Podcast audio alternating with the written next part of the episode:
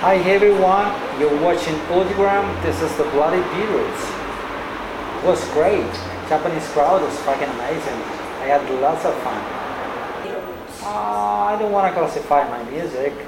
It's just anarchy maybe. Uh, because I'm a big fan of uh, the donation comedy of art.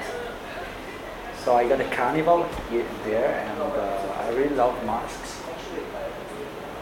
Romborama is, uh, is a fusion of two concepts. Basically, rombo, the sound of rombo, and panorama. If you put together these words, you're gonna have romborama, and this the wide perception of music. So you can't have a revolution without unity.